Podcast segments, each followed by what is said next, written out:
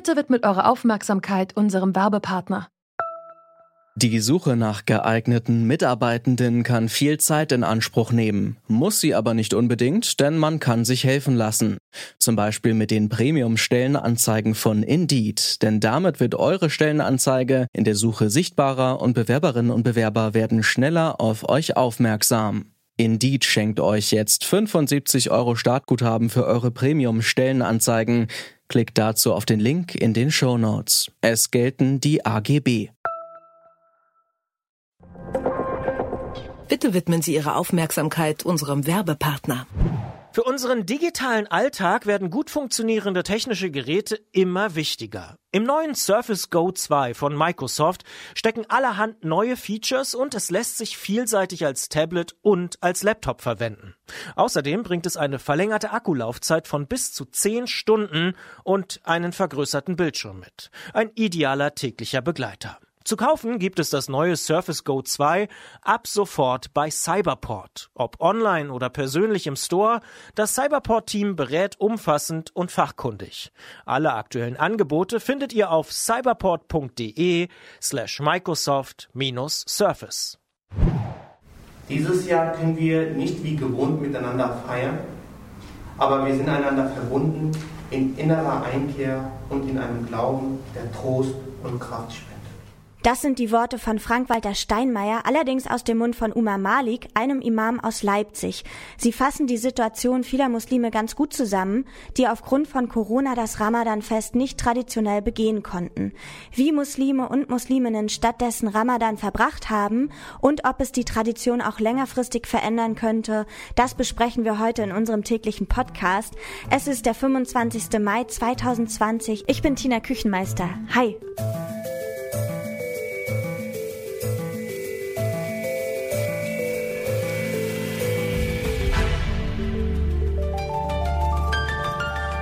Zurück zum Thema. Ramadan bezeichnet den neunten Monat des islamischen Kalenderjahres. Der ist für Muslime und Musliminnen heilig, da in dem Monat Mohammed der Koran offenbart wurde. Er wird dadurch zelebriert, dass von Sonnenauf bis Sonnenuntergang gefastet wird. Für viele Gläubige ist Ramadan allerdings nicht nur ein Fastenmonat.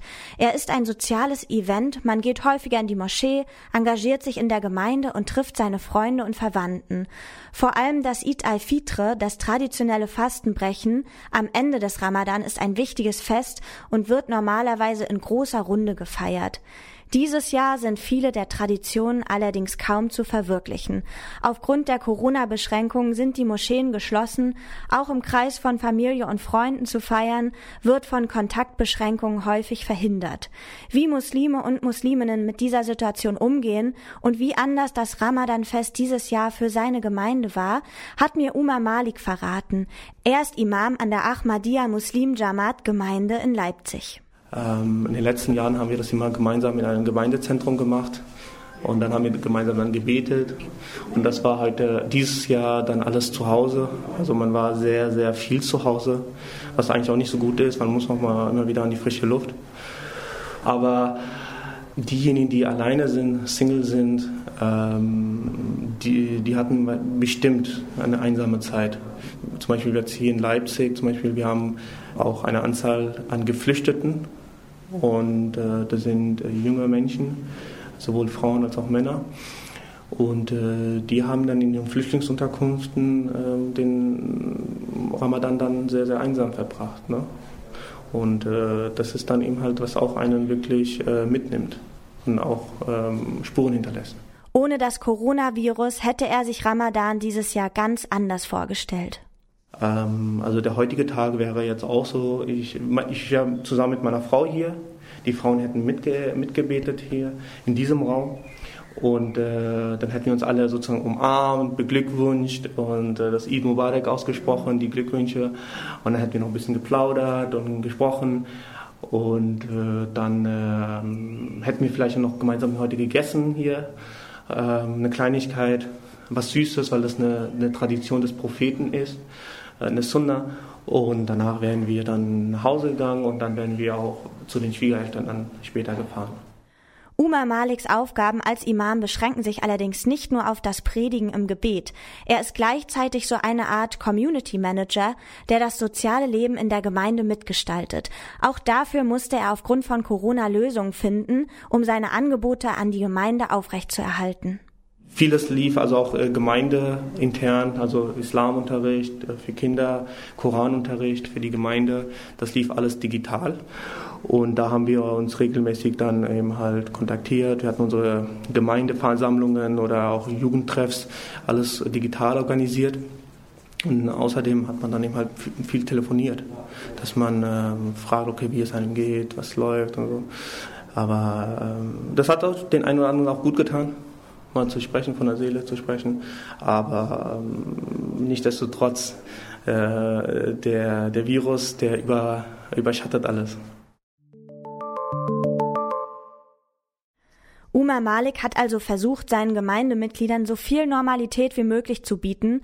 Dazu gehört für ihn auch, den Ramadan nicht auszusetzen, sondern unter den nötigen Auflagen trotzdem stattfinden zu lassen. Wie stark man dabei auf die bestehenden Traditionen beharren sollte, ist eine schwierige Frage. Für viele gläubige Muslime und Musliminnen sind sie seit früher Kindheit Teil ihrer Lebensrealität.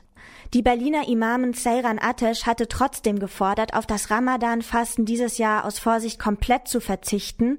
Und ich habe sie gefragt, warum sie diesen drastischen Schritt befürwortet.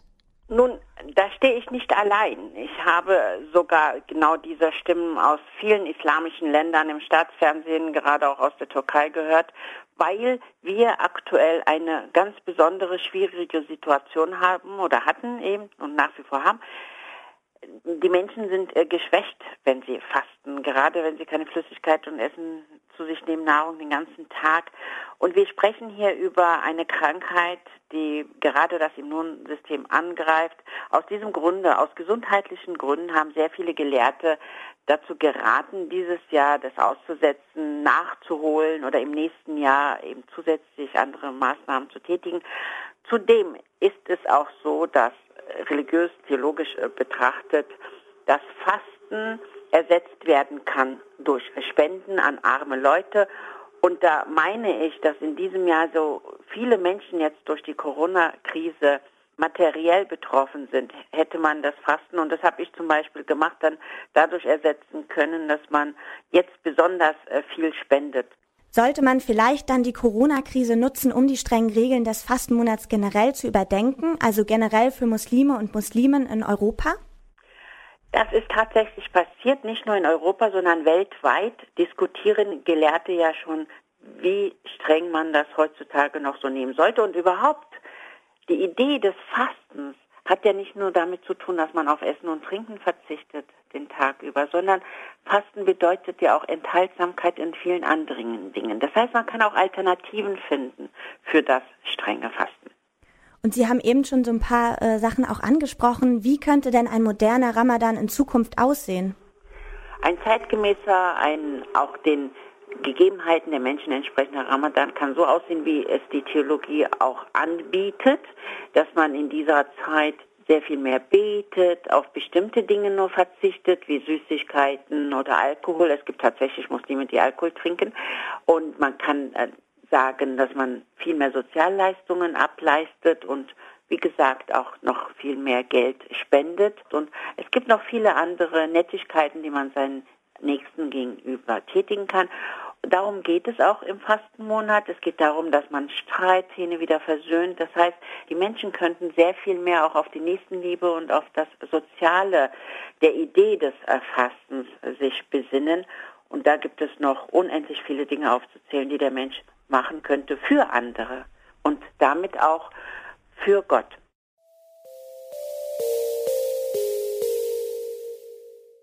Es ist also gar nicht unbedingt notwendig, auf Essen zu verzichten, um zu fasten, meint die Berliner Imamin Seyran Atesh. Ob sie nun gefastet haben oder nicht, für viele Muslime ist durch Corona ein Teil ihrer religiösen Tradition weggebrochen. Gerade ältere Menschen und Geflüchtete trifft es in solchen Situationen besonders hart, denn sie sind häufig allein und wohnen nicht mit ihrer Familie unter einem Dach. Doch für Seran Atesh birgt die Situation auch eine Chance. Es wurden Diskurse angestoßen, althergebrachte Traditionen zu hinterfragen und sie wünscht sich anstelle von dogmatischem Fasten eine Rückbesinnung auf den Grundgedanken hinter Ramadan, seinen Mitmenschen etwas Gutes tun. Zurück zum Thema vom Podcast Radio Detektor FM.